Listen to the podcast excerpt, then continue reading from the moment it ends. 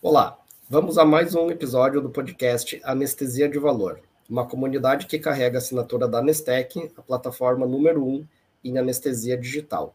Eu sou o Jorge Preto, sou médico anestesiologista CMIO da Anestec e hoje muito feliz em trazer aqui um amigo né, é, que já fizemos tantos projetos juntos, né, Roberto Manara, ele é gerente médico da Diretoria de Práticas Médicas da América Serviços Médicos, o HG Brasil, e hoje nós vamos falar sobre uh, quais as análises de dados da anestesia que estão faltando para a gente alcançar a eficiência financeira e assistencial. Manara, muito prazer poder, poder conversar com você. A gente já fez vários projetos juntos, já fizemos várias coisas e tenho certeza que você tem muito aí para eh, compartilhar com a nossa comunidade. Uh, então, se apresenta, com, contextualiza assim a tua, a tua atividade aí os, os big numbers aí da operação que você está uh, tá à frente, está como um dos, dos coordenadores. Não, perfeito, Jorge. Na verdade, eu é que super agradeço, é um grande prazer estar aqui contigo, né? Poder participar desse podcast, dessa iniciativa de falar em valor, né? E trazer essa questão do valor aplicado aí à nossa prática uh, de anestesia, né? A anestesiologia. É um super prazer, como o Jorge falou, uh, acho que uh, acima de tudo somos aí grandes amigos, né? É sempre bom estar aqui conversando e ampliando esse conhecimento. Eu sou um entusiasta disso, de gestão, entusiasta, né, de decisão baseada em, em dados e é, é super bom. Acho que a gente poderia ficar alguns dias aqui conversando a esse respeito, né? Como você falou, meu nome é Roberto Manara, o pessoal todo me chama de Manara e uh, sou médico também anestesiologista, uh, com grande orgulho aí, uh, e tramito nessa área de gestão desde 2004, mais ou menos, onde eu, eu fui inserido nessa área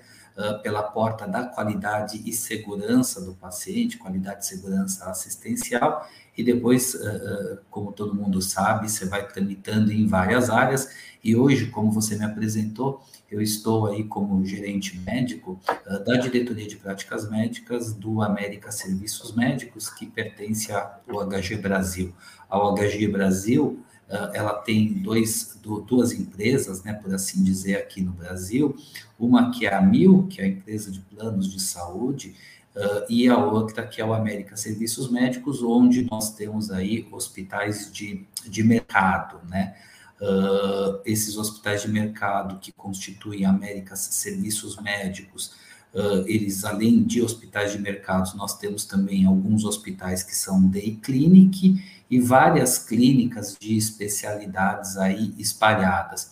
Hoje eu sou responsável pela gestão como gerente uh, médico uh, dos pronto-socorros, das UTIs e dos centros cirúrgicos, sendo que no pronto-socorro e na UTI nós temos aí uh, dois médicos, um em cada um desses setores que faz a gestão direta e que estão sob a minha gestão como gerente médico, e no caso do centro cirúrgico, além de fazer o gerenciamento aí macro, eu também faço esse gerenciamento como médico responsável pela gestão do centro cirúrgico dos nossos hospitais, tá? Uh, nós temos aí uma operação de hospitais que está uh, no Brasil, uh, no eixo Rio, São Paulo, e também temos operação no Nordeste e no Distrito Federal, em, em Brasília, né? hoje nós temos, falando especificamente aqui de centro cirúrgico, nós temos nos nossos hospitais, então não estou falando nas clínicas especializadas e também uh, nos hospitais dia, né, nos, nos day hospitals, mas sim na nossa operação hospitalar, nós temos em torno, mais ou menos, de 7 a 8 mil cirurgias, uh, isso falando só desta gestão Américas, né, sem compartilhar com, com a gestão a mil. Uh, tínhamos antes em torno de 10 a 11 mil anestesias, atualmente a gente fez uma uma tramitação aí, uma mudança de hospitais fazendo parte de uma empresa e de outra, então diminuímos o portfólio hospitalar e passamos a ter aí uh, menos hospitais do que tínhamos sob gestão de centro cirúrgico. Então, caímos um pouquinho o número para em torno de 6 a 7 mil anestesias por mês, isso uh, dentro de, uh, eu digo, 12 ou 13 hospitais, isso eu explico, porque tem um hospital no Rio de Janeiro, que na verdade num mesmo complexo, nós temos dois hospitais, mas um centro cirúrgico só, então somos 12 centros cirúrgicos dentro de 13 uh, complexos hospitalares aí espalhados pelo, pelo Brasil, né? E sempre, né, muito preocupados com essa questão aí de gerenciamento de dados e de tomadas de decisão baseada aí em, em dados, né? Então, por isso que essa conversa aqui sempre nos, nos interessa bastante e, e sempre é bem bom aprender e trazer né, possibilidades e trazer empresas que possam nos facilitar essa, este olhar, essa automação e essa, na verdade, interpretação desses dados, trazendo, obviamente, mais valor ali nessa operação de anestesia especificamente falando. Legal. É, é bastante gente, bastante é, o centro cirúrgico para supervisionar aí, Manada. Não deve ser, ser fácil. Isso é um, é um desafio extra quando você tem que é, tentar implementar é, políticas de qualidade e segurança que elas têm que ser alinhadas né, em vários em várias instituições instituições diferentes e você precisa conseguir comparar esses resultados né, ou seja precisa ter os dados de cada uma dessas dessas instituições para você saber onde direcionar recursos né onde precisa de, de um ajuste onde que está muito bom até para aprender onde com o pessoal que está fazendo muito bem e e ajustar, né, ter um ciclo aí de melhoria com o pessoal que talvez não esteja assim é, com, os, com, os, indicadores tão, tão bons. É, qual que é a, a, dificuldade assim maior? Você consegue esses dados? Você precisa fazer isso de maneira manual em cada uma das, das instituições? Isso com certeza é um trabalho, é, é um grande trabalho para você conseguir fazer essa análise, essa análise como um todo para tomada de decisão, né? Quais são as tuas principais dificuldades assim nesse, é, nesse cenário? Não, perfeito, Jorge. Eu acho que essa pergunta que você está colocando, ela é uma pergunta aí que, que, que a maior parte das instituições, para não, não, te falar quase que 100% das instituições, eu acho que, que enfrenta, né? Do nosso ponto de vista aqui, eu acho que a gente tem uma primeira dificuldade no que tange a tornar esses dados de extração automática mesmo, né? você bem sabe, a, despeito de termos aí os prontuários eletrônicos implantados, a gente tem uh, vários outros programas que cercam esse prontuário uh, eletrônico, e, e, esse eu acho que é um problema do mundo, né? não é um problema só nosso aqui. A questão de integração de dados é algo que deixa muito aí a, a, a desejar. Né?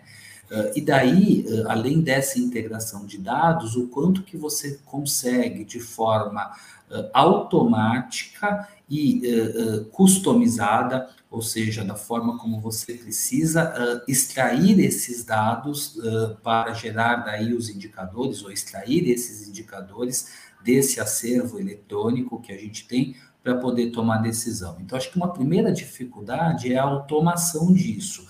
Então, a gente sim, hoje faz muito retrabalho traz muito a questão da necessidade manual, né, de extração manual desses dados, a despeito de ter um prontuário eletrônico, porque muitas vezes esse prontuário ele não traz esses relatórios, esses dados, esses indicadores da forma como nós necessitamos, no tempo em que nós necessitamos e uh, da forma customizada para cada um dos hospitais. Essa é uma primeira uh, dificuldade.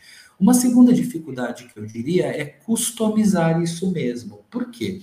A despeito, no nosso caso, de nós termos aí que comparar hospitais um com o outro, quando você tem muitos hospitais em regiões diferentes, por exemplo, do Brasil, você tem uma heterogeneidade também grande desses hospitais. Né? E eu não estou dizendo a heterogeneidade da assistência, puramente falando, mas eu estou falando até mesmo de regionalismos, necessidades diferentes, perfis diferentes, culturas diferentes. Né?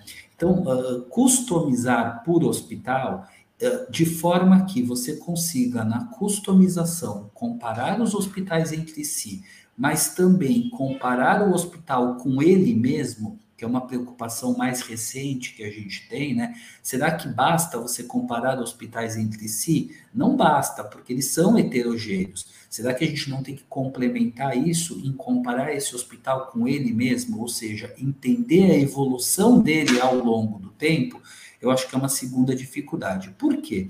Porque, mesmo que você traga sistemas automatizados para fazer isso, muitas vezes, essa é uma experiência nossa atual, conversando com várias startups aí do mercado, com vários aí provedores desse tipo de serviço, eles não trazem uma possibilidade tão boa, tão grande de customização. A gente tem dificuldade em customizar uh, os sistemas, os programas que são vendidos, a meu ver, eles são muitas vezes fechados ali com, com possibilidades não tão grandes de, de perfil, de customização e etc. Então, customização de dados é um, é um segundo ponto né, que eu que eu traria uh, dentro disso, né? Então, eu, eu, eu, entendo que a primeira é a automação, a segunda é a customização, e por último é a visibilidade que se dá a esses dados, né? E a gente está numa tendência aí que eu acho que é quanto mais simples, melhor.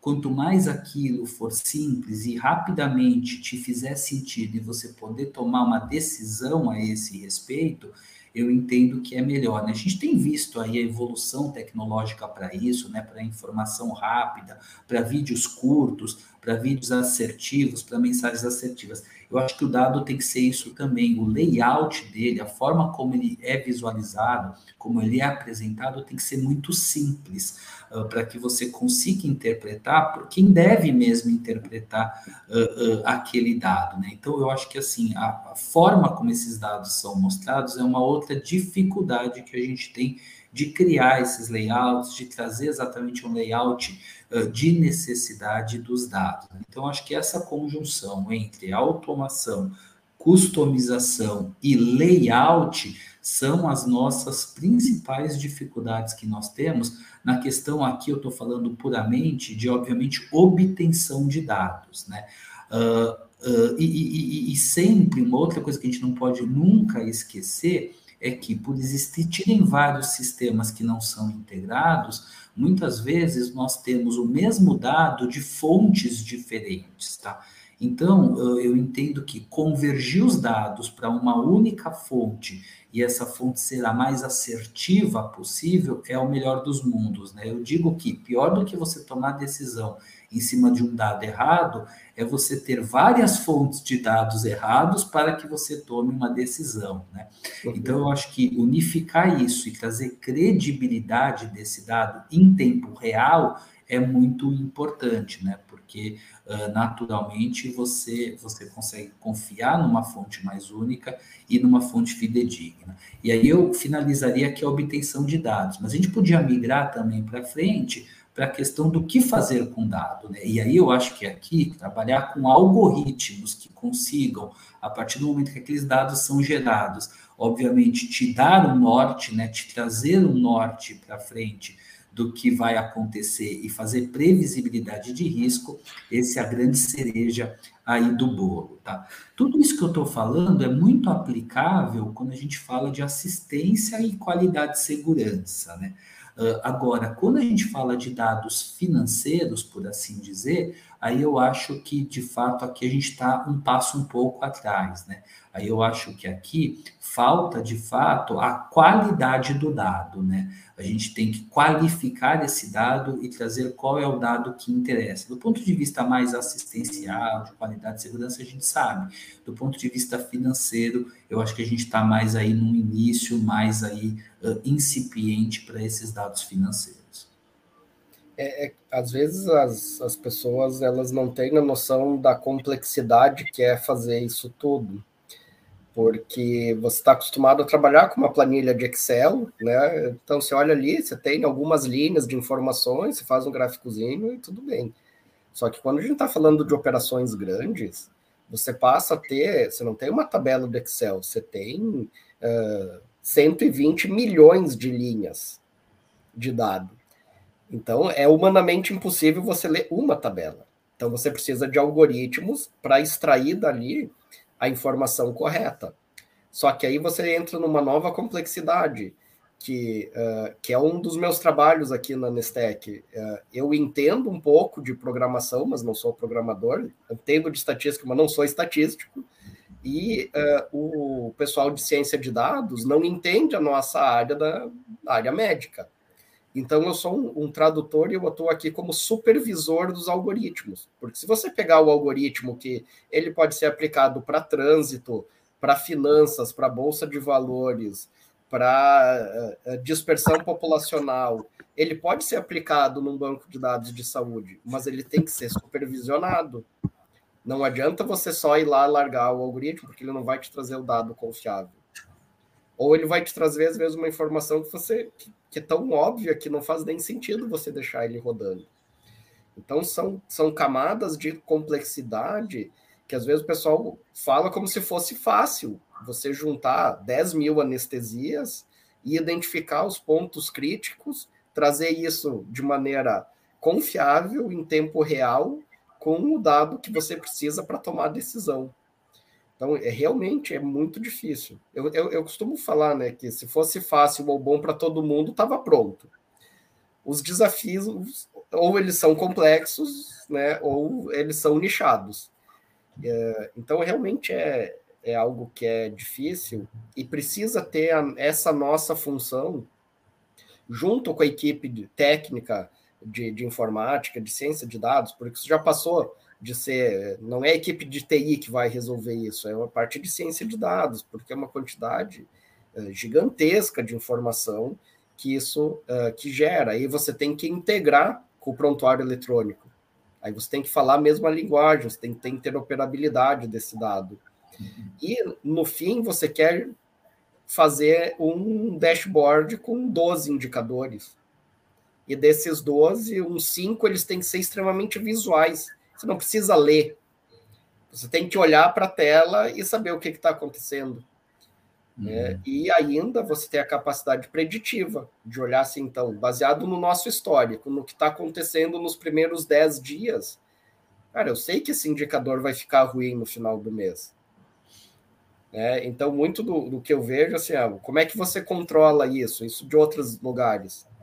Ah, não, a gente preenche, aí fica numa gaveta, no fim do dia o estagiário pega da gaveta, leva para não sei aonde, passa para a planilha do Excel, no final do mês monta o gráfico para ver o indicador. É, realmente não, esse mês não ficou bom. É, só que aí já passou o mês, né? Então a infecção já aconteceu, você consegue, através da predição, é quando você chega assim, ó, no dia 10, no dia 15, e você já está vendo que eh, se seguir nesse ritmo, você vai vai ficar fora do, do da meta, e aí você tem ali 15 dias para ir atrás, entender o que aconteceu e, uh, e evitar alguma nova infecção. É Essa é, a, é uma das, da, das importâncias da gente ter isso que você está falando, né? Você tem que ter um dado confiável e tem que ser em tempo real com uma capacidade de, de, de predição para uhum. você com, tentar se corrigir o mais cedo possível.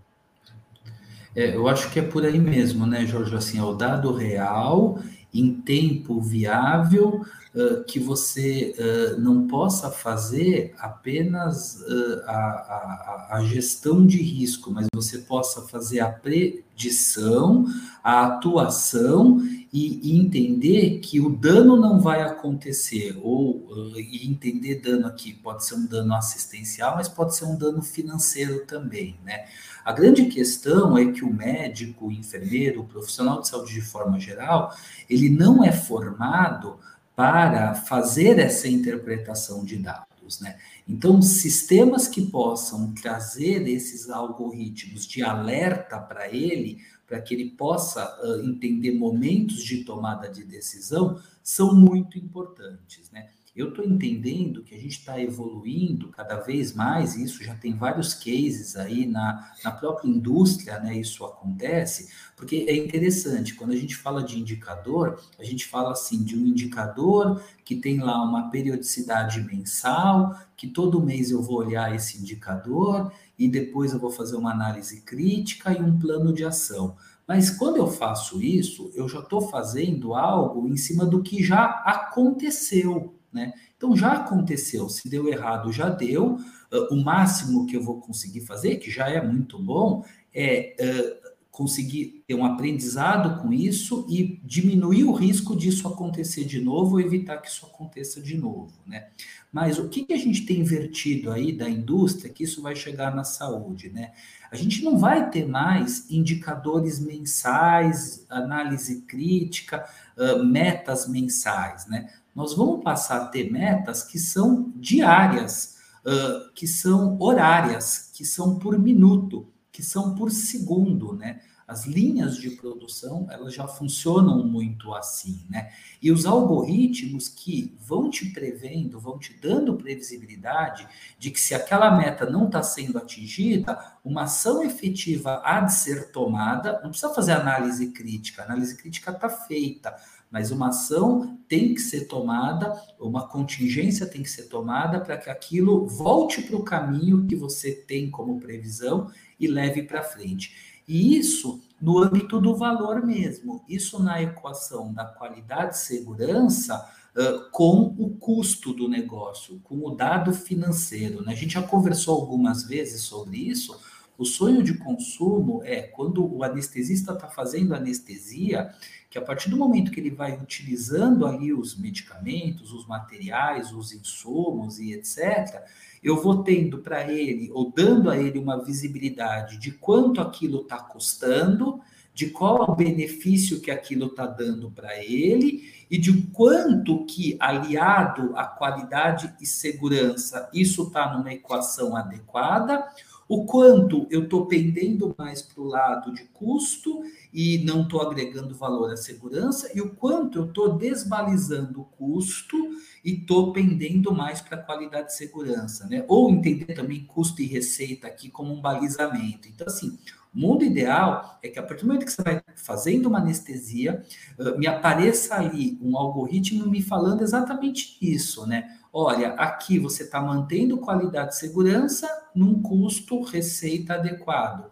Aqui você desbalizou. Toma uma atitude agora, nesse momento, para que isso não te fira no futuro, né? Olha, aqui desbalizou para o outro lado, mesma coisa, tome uma atitude correta, né? Então, por isso que eu trago muito assim, o dado, ele precisa ser em tempo real, ele precisa ser em tempo adequado, mas ele tem que trazer um, um, aprendizado, né? ele tem que trazer um layout uh, para mostrar esse dado que seja de muito fácil interpretação para o profissional de saúde e que ele possa já ter um plano de contingência para tomada de decisão para evitar que só depois de um mês ele vai ver o que já aconteceu, vai avaliar vai analisar e vai tomar decisão. Isso quando, depois de um mês de fato, ele coleta, ele avalia, ele toma decisão, porque também sabe que é difícil, tem um monte de coisa para fazer, né? E aí você tem um trabalho enorme de coletar o dado manual e de sentar e de analisar, etc. Se eu tenho um sistema me ajudando nisso, trazendo dado de qualidade em tempo real, já fazendo uma pré-análise né, de tendência e me mostrando a tendência, fica muito mais fácil de eu olhar, entender que a tendência está para um lado ou para o outro e, naquele momento, em tempo real, tomar a decisão.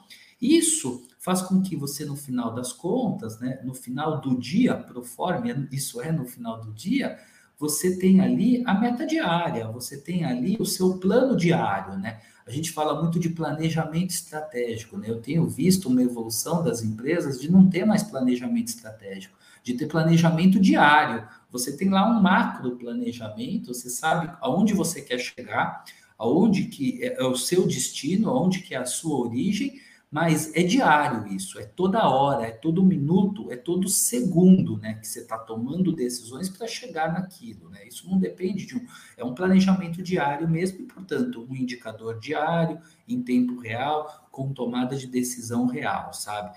E, e, e eu acho que isso a gente de fato tem uma dificuldade no mercado, né, de obter aí uh, provedores disso, de obter aí uh, quem possa te sorver desses dados, quem possa te, te, dar esses dados desta forma qualificada, né? Porque não basta ter o dado, você precisa qualificar isso. Trazer qualidade significa trazer pertinência, né? Eu gosto muito que você fala de qualidade, de falar de pertinência, sabe? Porque a gente pensa que qualidade significa gastar mais dinheiro, fazer simplesmente melhor. Na minha opinião, a definição que eu trago é fazer de forma pertinente. Qual é a pertinência que eu tenho de fazer isso? Ah, eu preciso porque é pertinente. Então, ok, você está tendo qualidade. Não, eu estou fazendo mais do que é pertinente. Será que necessariamente isso é mais qualidade? E mesmo que seja, será que isso é sustentável? Muitas vezes não, né? E o contrário também é verdadeiro. Então, então eu acho que é um pouco, um pouco disso, sabe?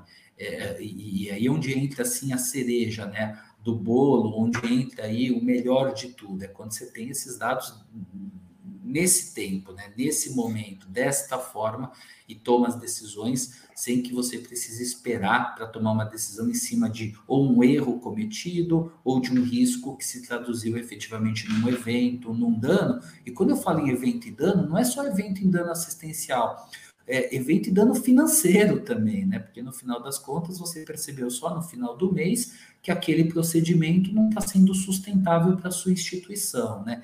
E é muito demagogia dizer aqui que, ah, mas a assistência, a qualidade foi maravilhosa. Mas se isso não é sustentável do ponto de vista financeiro, uma hora isso vai se acabar. Então não adianta nada, né? A gente está sempre nessa linha de equilíbrio, nessa linha de balizamento dessas questões. Eu acho, eu acho que esse é um, é insight fantástico, assim, que você está trazendo, é, e eu acho que muito esse movimento de consolidação do mercado, colocando a operadora que é a pagadora sendo a dona do hospital, é, é, isso está sendo muito claro, vindo com uma força muito grande. Né? Porque não adianta você querer gastar uma, uma quantidade enorme de recursos uh, sem trazer um resultado, sem melhorar o resultado. Uh, isso não é sustentável.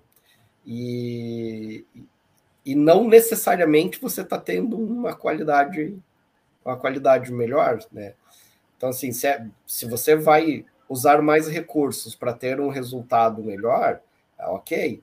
Né? Se você consegue cortar custo e manter o resultado, muito bom. Melhor ainda. Né? Não, nós, aqui vale a pena a gente investir para melhorar uh, melhorar determinado resultado. Então, é uma decisão custo, uh, custo efetiva. E, e, hoje a gente tem escutado muito isso, né? Qual que é a margem líquida dessa, desse procedimento no fim do mês na tua instituição? Né? A maioria dos nossos colegas, né? Não sei se a nossa audiência está acostumada com isso. O que, que é a margem líquida? Cara, o que, no, no final, o que sobrou do que você recebeu por aquele procedimento e tudo que gastou nele na média de todos os, os procedimentos. Cara, se tua margem líquida está piorando, uh, alguma coisa está ruim. Ou às vezes você vê que você não está tendo lucro com determinado procedimento. Né?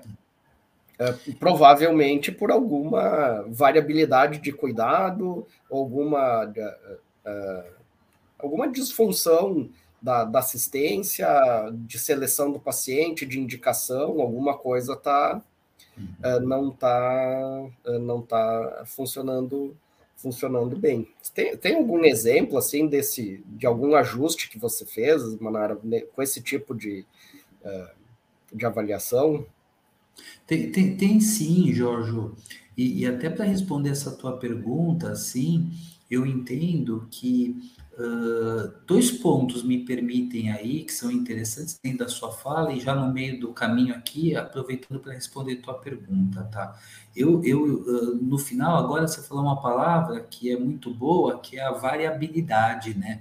Uh, a despeito aí da autonomia que o médico tem, e, e óbvio, isso é inexorável, a gente não está nem aqui para discutir isso nem, nem, nem, nem discutiria isso, né? Existe uma autonomia médica, óbvio que sim, mas a variabilidade de cuidado é o que nos traz aí a sustentabilidade ou não do negócio, principalmente. Né? E aí é onde que eu acho que agrega muito a questão da qualidade, da segurança, com a questão de sustentabilidade financeira e com a questão de pertinência. Né? Quando eu falo que qualidade é pertinência, eu acho que pertinência exatamente ela traz essa equação de, de, de valor, né? É fazer o adequado uh, com segurança de forma inegociável, com qualidade adequada e, portanto, com uh, sustentabilidade, né? Uh, e aí é isso, eu acho que os exemplos que a gente tem, e por esse motivo a gente escolheu, né? Dentro do que é a nossa vocação, que é a alta complexidade, uh, trazer aí o conceito de SOI, que são os centros de excelência, né, onde a gente consegue olhar linhas de cuidado e, portanto, linhas clínicas, mas também, sem dúvida nenhuma, que é o nosso principal hub, as linhas cirúrgicas, e dentro das linhas cirúrgicas, qual que é o, a grande questão e, e, que os dados nos ajudam bastante, né, da forma como a gente já considerou, é diminuir a variabilidade do atendimento, né? É todo mundo fazendo de uma forma muito parecida, que está muito bem respaldada com essa equação assistência versus uh, sustentabilidade, ou seja, com a equação uh, do valor, tá? Então, o, os exemplos que eu traria são muito dentro dessas linhas de cuidado que a gente cria, que permeiam o paciente desde a internação do paciente no hospital até o momento em que ele recebe alta e depois avançando mais até o acompanhamento uh, pós-operatório dele. Eu, eu não vou aqui falar de, de números, né, mas a gente tem conseguido muito, assim, fazer esse, esse ajuste, né? E aí, portanto, com esse ajuste, dentro, por exemplo, de uma linha aí de dor torácica, de uma linha de cirurgia cardíaca, de uma linha de cirurgia ortopédica, trazendo prótese de quadril, prótese de joelho, dentro de uma linha de cirurgia bariátrica, né? Com a diminuição da variabilidade, então você pega, por exemplo, a linha de cirurgia bariátrica, a gente consegue hoje ter uma linha que uh, você tem muito poucos eventos acontecendo, tem um tempo de permanência do paciente no hospital uh, inferior a um dia de uh, internação, tem uma alta qualidade assistencial, com alta segurança, a um valor que nos permite, por exemplo, plenamente sustentar na maior parte das vezes, os nossos pacotes que nós temos aí com as uh, operadoras de saúde. Né? Então, você faz aqui gestão de custo, gestão de receita, alinhada à qualidade de segurança, e só é possível quando você faz do mesmo jeito ou de uma forma muito parecida, todos os dias, uh, tudo, tudo mais ou menos igual. Né? Uh, e, e, eu acho que é um pouco disso que a gente vem caminhando, que a gente vem tramitando, né? Aquele exemplo do paciente que chegou no pronto-socorro com uma fratura de fêmur e é um senhor mais idoso, né? E que antes a gente pedia uma série de exames para ele, internava ele, uh, uh, atendimento pré-operatório, avaliação pré-operatória, em determinado momento da internação dele, ele pegava uma pneumonia e evoluía dentro do hospital, com tempo maior de permanência, com uma série de eventos que aconteciam e algumas vezes ainda vinha óbito, né? E hoje o que a gente faz? A gente rapidamente desce no pronto-socorro, faz a avaliação, entende pertinência dos exames, faz um bloqueio por ultrassom, tira a dor do paciente, o mais rápido possível, traz ele para o centro cirúrgico, opera ele, nem que seja de madrugada, no tempo adequado, no tempo mais rápido, mantém ele o tempo mínimo possível uh, dentro do hospital e dá uma alta rápida para ele, tá? Então, acho que esses são os exemplos de quando você diminui variabilidade, traz a sua vocação e trabalha com linha de cuidado, você tem maiores êxitos e sustenta mais a sua operação. O que eu acho que a gente tem que caminhar mais que é o outro lado que eu queria falar, além da variabilidade, é de começar a computar desfecho, né? E aí a gente traz muito uma fala que desfecho é desfecho de um prazo maior, né? Tem muita gente que chama de desfecho aquele desfecho intra-hospitalar, né? Ah, uh, morreu ou não morreu, teve mais uh, problema, teve menos problema. Ah, recebeu o medicamento na alta ou não recebeu o medicamento na alta. Eu me permito, não estou aqui para discutir semântica da coisa, mas eu me permito a dizer que isso não é desfecho. Você não está avaliando o que aconteceu depois, ao longo do tempo, né? que é aquela avaliação. Será que quando eu faço uma anestesia X ou Y no meu paciente, quando ele tiver lá seis anos de idade, ele vai ter algum distúrbio cognitivo ou não? Isso é desfecho, né? Que pode ser de longo prazo, pode ser de mais uh, curto prazo. E, com certeza, os dados eles são fundamentais e aqui até com uma dificuldade maior porque você tem um problema muitas vezes de comunicação com os pacientes né a gente sabe que os nossos hospitais eles não são fechados, como, como acontece, por exemplo, nos Estados Unidos, onde o paciente vai procurar aquele hospital, onde o médico é um corpo clínico interno, né? Aqui no Brasil, estou falando aqui sob égide muito da, da saúde suplementar, né? Da medicina privada ou da saúde privada, mas a gente observa que o paciente nem sempre volta para aquele hospital, nem sempre volta naquele hub, né? Ah, mas é muito importante para o hospital entender o desfecho que aconteceu com o paciente, né? O que, que aconteceu com tudo isso que eu fiz? Porque isso, além de te permitir melhorar os seus processos e diminuir variabilidade, aí eu acho que aqui também tem um dado muito legal, que é vender esse produto para a fonte pagadora e fazer essa parceria fonte pagadora, né? Eu falo que assim, a gente tem essa questão, né? Ah, às vezes parece que existe algum tipo de, de, de distância entre a fonte pagadora e o hospital, mas na verdade uma depende absolutamente da outra, né? Ah, acaba ah, existindo porque uma existe, a outra existe e assim por diante, né? E o quanto a gente pode parcerizar, trazendo o dado e o dado de desfecho, entendendo, olha, destino os pacientes para o meu hospital, porque no meu hospital o tempo de permanência da cirurgia bariátrica é menor, porque o paciente com prótese de quadril vai ter menos complicação. Isso é interessante para todo mundo, né? É interessante para a fonte pagadora, é interessante para o hospital e é principalmente interessante para quem deve ser principalmente interessante, que é para o paciente, porque em tese o que, que o paciente precisa? Exatamente da eficiência do atendimento num tempo mais adequado possível, a um custo mais adequado possível. Porque falar de custo aqui também, sustentar o sistema, é sustentar o acesso à saúde para o paciente. Né? E aqui eu estou falando de qualquer tipo de acesso, seja ele um acesso público, seja ele um acesso privado, né? Porque custa dinheiro do mesmo jeito, sabe? Então, eu acho que é por aí, né? Olhar desfecho também é muito importante e isso, uh, os dados, uh, no, somente com dados confiáveis e com ferramentas que possibilitam isso, uh, é que a gente consegue olhar adequadamente desfecho. Nossa, tem tanto insight aí no que você falou que eu acho que nem vou conseguir comentar todos eles aqui. Uh, o nosso primeiro podcast dessa segunda temporada, fomos eu e o Diógenes, a gente abriu falando sobre variabilidade de cuidado. Né?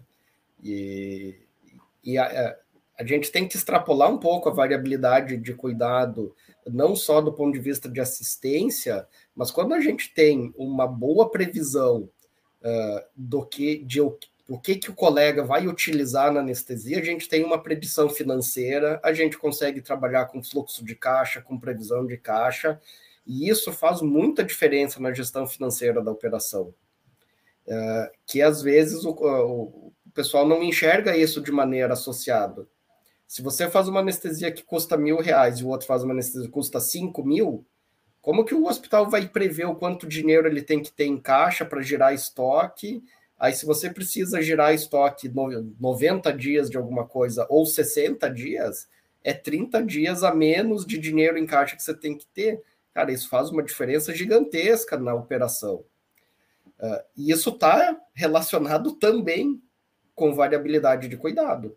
Quando você tem uma variabilidade muito pequena, você tem uma previsão tanto de estoque, de logística, isso eu estou falando agora aqui só de medicamento e equipamento da, da, anestesia, que é um pedacinho da operação como um todo.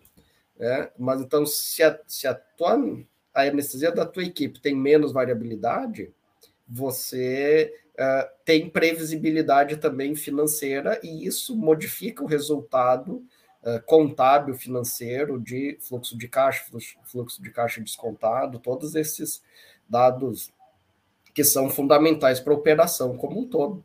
Isso ajuda também de maneira indireta a sustentabilidade da, uh, da, da operação. Uh, sobre desfecho, a gente até falou, teve um outro podcast que a gente falou, que eu acho que esse é um, é um, é um grande ponto cego da nossa assistência. A gente, o, o, cirurgião indica a cirurgia, a gente avalia o paciente no pré, a gente tem os dados do hospital, e aí o paciente vai. E aí a gente fica com, com o paciente no, no ponto cego. Se o que a gente está fazendo no transoperatório está piorando, o, o resultado depois, a gente precisa investir mais. Então, ó, esse é o momento que você tem que gastar mais, fazer mais, uh, ter mais profissionais envolvidos, usar mais recursos para atender esse, esse paciente. Ou se o paciente está tendo o mesmo resultado, não dá para a gente reduzir custo se não está mudando o resultado do paciente, mas isso a gente precisa, a gente precisa medir. Porque para o paciente, uh, se ele estiver bem em casa depois, uh, o aparelho de anestesia que você usou para ventilar ele não faz diferença para ele.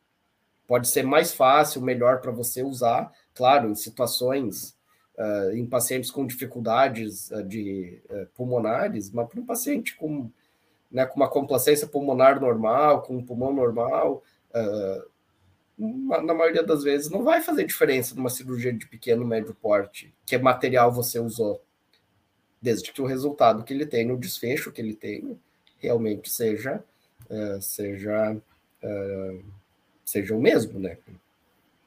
E, e, e, no Brasil eu tenho essa. Quando a gente começa a olhar, é, principalmente Europa, Canadá, Estados Unidos, você vê que eles trabalham muito com centro especializado é, eu acho que no Brasil todo mundo faz tudo, pelo menos diz que faz tudo.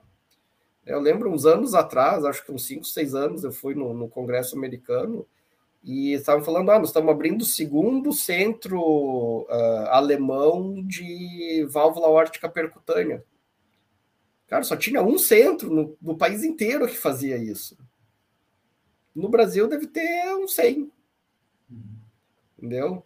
Uh, então, assim, é, isso é outra, mas acho que isso é outra, é papo para outra, para outro podcast, porque realmente é, essa especialização uh, do, de, de atendimento faz, é, é, é bom para todo mundo, né? É bom para quem é especializado, é bom para a sustentabilidade da operação, é bom para o paciente, é bom para todo mundo.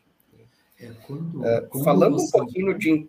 Desculpa te cortar, Manuel, de, de, de Europa, Estados Unidos, vocês têm uma gestão que tem, uh, tem, tem reflexo fora também, né? Como que é essa relação com, uh, com, com, os Estados Unidos, assim, a, como que eles trabalham lá que a gente não consegue trabalhar aqui, ou o que, que a gente faz aqui que eles não conseguem fazer lá? Queria que você desse um pouquinho de, sobre essa visão que poucas pessoas têm nesse tipo de operação no Brasil, né? Uhum. É, perfeito. Eu acho que vem muito ao encontro aí do que você falou agora no final, que é exatamente o que eu ia colocar, né? Uh, eu acho que, que uma grande diferença é exatamente o quanto a gente consegue lá, melhor do que aqui, avaliar desfecho e calibrar, eu acho que a palavra é essa, calibrar a sua, a sua operação, tanto assistencial quanto financeira, de acordo com esses desfechos que acontecem, entendeu? Acho que esse que é o grande negócio, né? E calibrar para mais ou para menos.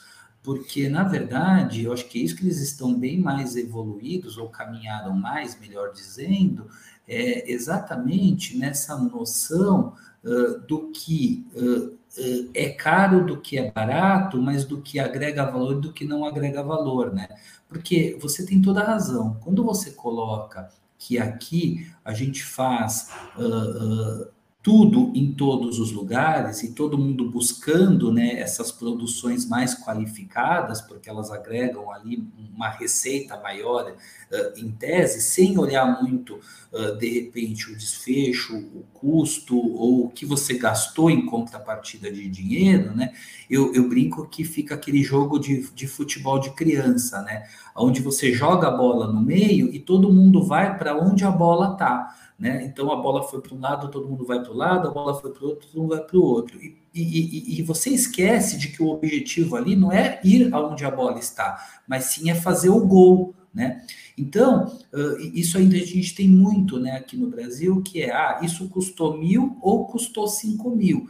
E eu tenho uma tendência de entender que o que custou 5 mil é muito mais caro do que custou mil. Mas pode ser que aquilo que custou 5 mil seja plenamente uh, uh, justificado pelo desfecho que aconteceu e pelo segmento, e o que custou mil não seja. E também o vice-versa, né? Aquilo que custou 5 poderia custar 500, nem é mil que custa e poderia manter a mesma qualidade de segurança assistencial, né? Então, eu acho que uma grande diferença é que, até por avaliar mais desfecho, chega-se na conclusão de que quanto menos você tem variabilidade, melhor é. Né? E, e numa conclusão de que você pode calibrar muito isso. Inexoravelmente, uma forma de calibrar é isso que você falou, né? Eu brinco que assim, se você no seu hospital tem uma cirurgia cardíaca pediátrica por ano, sinto muito, você não tem cirurgia cardíaca pediátrica, né?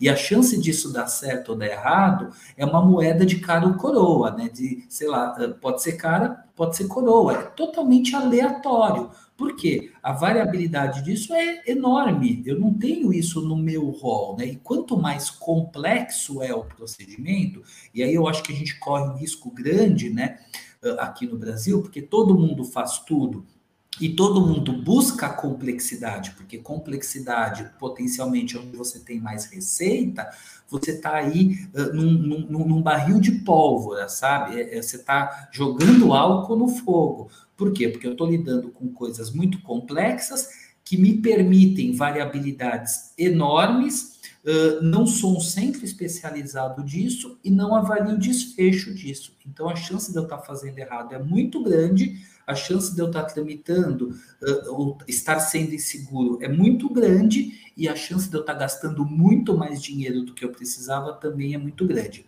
A grande questão é que muitas vezes a gente percebe isso só quando chega lá no estou gastando muito dinheiro, porque não, não, a gente não pode se enganar, não se enganem, né? Existe alguém que vai pagar essa conta. E se não é você que está pagando essa conta, alguém está pagando essa conta. Então, esse alguém, no final das contas, vai ser o paciente. Por quê? Porque a operadora ou o próprio SUS, ele vai trazer lá para o paciente, no caso do SUS, para os impostos ali, esse pagamento. E dinheiro é um negócio finito, né? Uma hora acaba o dinheiro, não tem como mais pagar essa conta, sabe? Então eu acho que lá eles trazem muito essa expertise, né? Da questão de entender desfecho, entender o quanto eu calibro na assistência, o quanto eu torno sustentável a assistência, o quanto eu priorizo, o quanto eu nicho o mercado, enquanto eu trago os centros de excelência, né? É verdade que existe uma diferença enorme nos Estados Unidos, que o paciente ele busca a instituição e a instituição tem corpos clínicos fechados, e quando você tem corpos mais fechados clinicamente falando, com certeza você consegue melhor fazer essa gestão, né? Tanto de qualidade, segurança, quanto de de, de, de, de, receita e custo. Né? A gente vê muito, no Brasil, a gente tem muito, a maior parte dos cirurgiões né, na, na, na, na, saúde privada, aí, por assim dizer, eles são corpos clínicos muito abertos, né? E a gente ainda tem muito no Brasil a questão do cirurgião como um cliente da instituição, tá? E deixando claro que eu não estou aqui também fazendo juízo de questão se isso está certo ou se isso está errado, e entendendo que de fato ele é um grande cliente da instituição e a gente depende de que ele traga os seus pacientes para operarem nos nossos hospitais, porque o recurso é esse mesmo, né? Mas, por um outro lado, entender o quanto a gente consegue uh, uh, uh, tramitar nisso, calibrar isso, para que ele tenha cada vez mais compromisso com o hospital, e esse compromisso é um compromisso de diminuição de variabilidade, sabe? Uma coisa bem legal que a gente tem caminhado bastante, já com expertise, assim, expertise não, mas já iniciando esses projetos em alguns hospitais, é, é do, do, de um comitê gestor de médicos mesmo, sabe? Eu acho que isso é muito legal. É trazer esse médico, principalmente o corpo clínico externo, mas todos os médicos da instituição, para fazerem parte da gestão daquela instituição. Não importa se ele é um corpo clínico externo, um corpo clínico mais internalizado. E aí, trazer para ele o que a instituição tem de dever com ele, o que ele tem de dever na instituição, que a instituição tem de direito, o que ele tem de direito é quase que um direito e deveres né, do paciente aplicado aqui, instituição e médico, né, e profissional de saúde, e trazer também os benefícios que a gente pode conseguir com isso ou não, né? E daí, aí também talvez um motivo para um outro podcast, porque isso tem muito a ver com dados, que é avaliar a performance dos nossos colegas, né, e entender aqueles que são mais e menos importantes, aqueles que têm que ser mais ou menos investidos, uh, nos dois sentidos, né, e, e, e, assim por diante, sabe? Então, uh, eu acho que, que, que, que, é muito disso, sabe? Eu acho que a gente tem que evoluir muito na questão de usar dado como avaliação de desfecho, como avaliação de atuação e calibrar o que a gente está fazendo para manter isso uh, sustentável. Acho que esse que é um, que é um caminho muito bom, né? E, e aí uh, uh, o dado é fundamental, principalmente nessa normativa de comitê gestor, porque quando você chama o médico para ser o gestor do teu hospital, fazer uma gestão compartilhada, ele vai precisar do dado, como a gente colocou lá no início do podcast, né? O dado fácil, o dado rápido, no layout uh, que seja familiar, para que ele possa ajudar o profissional a tomar as decisões, né? Cada vez mais a mensagem é que cada vez mais o profissional que faz parte daquele hospital vai virar o gestor daquele hospital. Vamos esquecer essa coisa do diretor clínico, diretor médico, diretor executivo e gerente de enfermagem como os gestores. Eles falam e os outros executam. Não tem isso, Jorge. Na verdade, a, a, a, a gente vai migrar, e é um pouco do que lá fora estão fazendo, mais do que a gente, para que todo mundo que atua naquela instituição seja um gestor, né? E para isso ele vai precisar do dado rápido, fácil e uh, de uma forma bem customizada. Eu acho que esse é o caminho para o futuro. Aí é onde a gente tem que percorrer, é o que a gente está percorrendo. Legal, essa, essa é uma experiência bem, bem interessante, porque o que eu vejo, assim, principalmente usando o modelo europeu americano, com o corpo clínico mais fechado, você consegue ter um padrão de treinamento e um engajamento diferente. Sim. E como eles trabalham mais, se a gente tiver todos esses dados que a gente está falando aqui do todo o decorrer do nosso podcast, nós vamos conseguir falar de performance. E aí sim, realmente, você tem um corpo clínico mais fechado, que daí está mais alinhado com a instituição, porque senão ele vai para uma outra instituição onde ele vai estar tá alinhado sim. com a outra instituição. Então, um corpo clínico mais alinhado, uh, uh, engajado, porque é o lugar, é o único lugar que o cara trabalha e é aquele ali. Então ele quer que, uh, que as uhum. pessoas escolham ir para o hospital onde ele trabalha, e aí você tem a performance, e aí você tem um, um modelo uh, diferente. eu acho que a gente está buscando algo nesse sentido, não que a gente vai ter corpo clínico fechado, mas eu acho assim, a gente precisa ter um pedaço do corpo clínico próximo da metade, pelo menos, realmente engajado com a instituição. Se você tiver um corpo clínico muito aberto, o cara só vê, é, é o lugar para operar, ele quer um lugar para operar e ir embora, ou um lugar para anestesiar e ir embora, para o outro lugar para anestesiar ou para operar, eh, você não tem engajamento, você não consegue treinar essa pessoa de maneira efetiva, ele não vai conhecer os protocolos da instituição, ele não vai estar tá alinhado, e aí vai ser mais difícil de você uh, gerenciar. Então, eu acredito que a gente está buscando, e eu acredito que as, as, as, redes consolidadas vão buscar cada vez mais isso, pelo menos uma boa parte do corpo clínico anestésico, cirúrgico, todo cirúrgico, TI, que ele seja mais, uh, mais fechado para você poder realmente ter uh, alinhamento com essas pessoas, ter,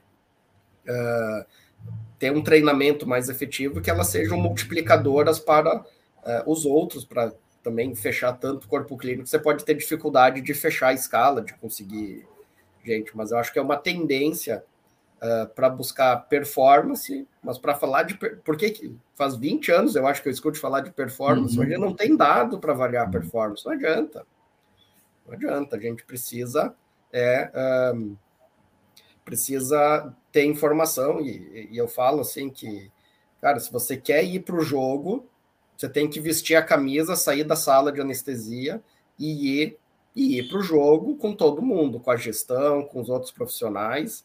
E a camisa são os dados, entendeu? Você tem que colocar a camisa dos dados e ir para o jogo. É isso que a gente precisa, precisa fazer. Uh, Manara, muito obrigado. A gente já está chegando aí num bom tempo de, de conversa. Te agradeço muito, foi uma conversa sensacional. Acho que a gente tem material para uns mais cinco podcasts aí só uhum. para uh, eh, desdobrar coisas que a gente falou. Uh, deixa uma mensagem final aí para nossa para nossa audiência, por favor. E de novo muito obrigado pela participação. Imagina, eu aqui super agradeço, é sempre muito bom, uh, principalmente quando a gente traz uma, uma conversa mesmo, né? Não formaliza uma apresentação, enfim, acho que é um modelo bem bom. A gente tem a liberdade aqui, né, de falar e de discutir e de uh, aprender e de ensinar ao mesmo tempo, e eu acho que é, é, por aí mesmo que a gente vai adquirindo cada vez mais conhecimento. Então, eu só aqui, eh, do meu lado, tenho só a agradecer mesmo, tá? Mensagem final que eu deixaria, ô Jorge, é muito dentro dessa linha que você finalizou, né? que o médico anestesiologista ele tem de fato que sair do centro cirúrgico, né? É lógico, nossa atuação principal ainda é dentro do centro cirúrgico, né? Despeito a gente ter já vários procedimentos aí fora agora do centro cirúrgico, mas assim, quando a gente fala sair do centro cirúrgico, é sair dessa bolha, né? E de fato entender que uh, ele tem que ter bastante engajamento com o hospital, né? E é o que de fato vai sustentar essa operação, que vai viabilizar essa operação e que vai viabilizar a estada dele como empresa de anestesia dentro do hospital. E isso só é possível, não tem outro jeito, realmente não tem outro jeito, senão você de fato conseguir demonstrar dentro do hospital, essa importância, o quanto esse engajamento é importante e o quanto ele traz uh, melhoria na qualidade, na segurança assistencial, uh, ali uh, do outro lado, com sustentabilidade, com custo adequado e com possibilidade adequada de receita.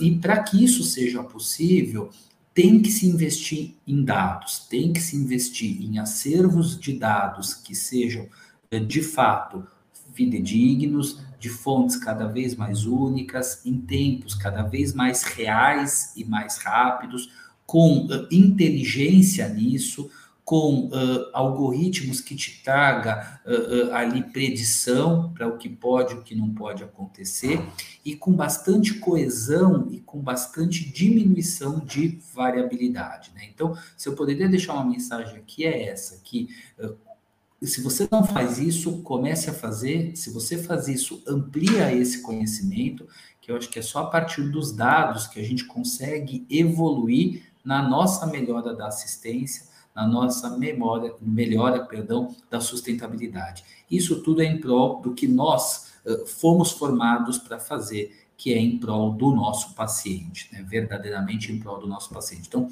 Queria, de novo, super agradecer a oportunidade. Estou super à disposição de vocês aí para o que vocês precisarem e uh, agradecendo mesmo aí esse, esse tempo que, que nós uh, ficamos aqui conversando. Tá? Um grande abraço aí a todos e super obrigado. Legal. Então, o melhor, melhor momento para trabalhar com dados era no passado, o segundo melhor é hoje, né? Se não Perfeito. começou ainda, comece. Então, pessoal da comunidade Anestesia de Valor, obrigado por ter nos escutado até agora e até o próximo podcast.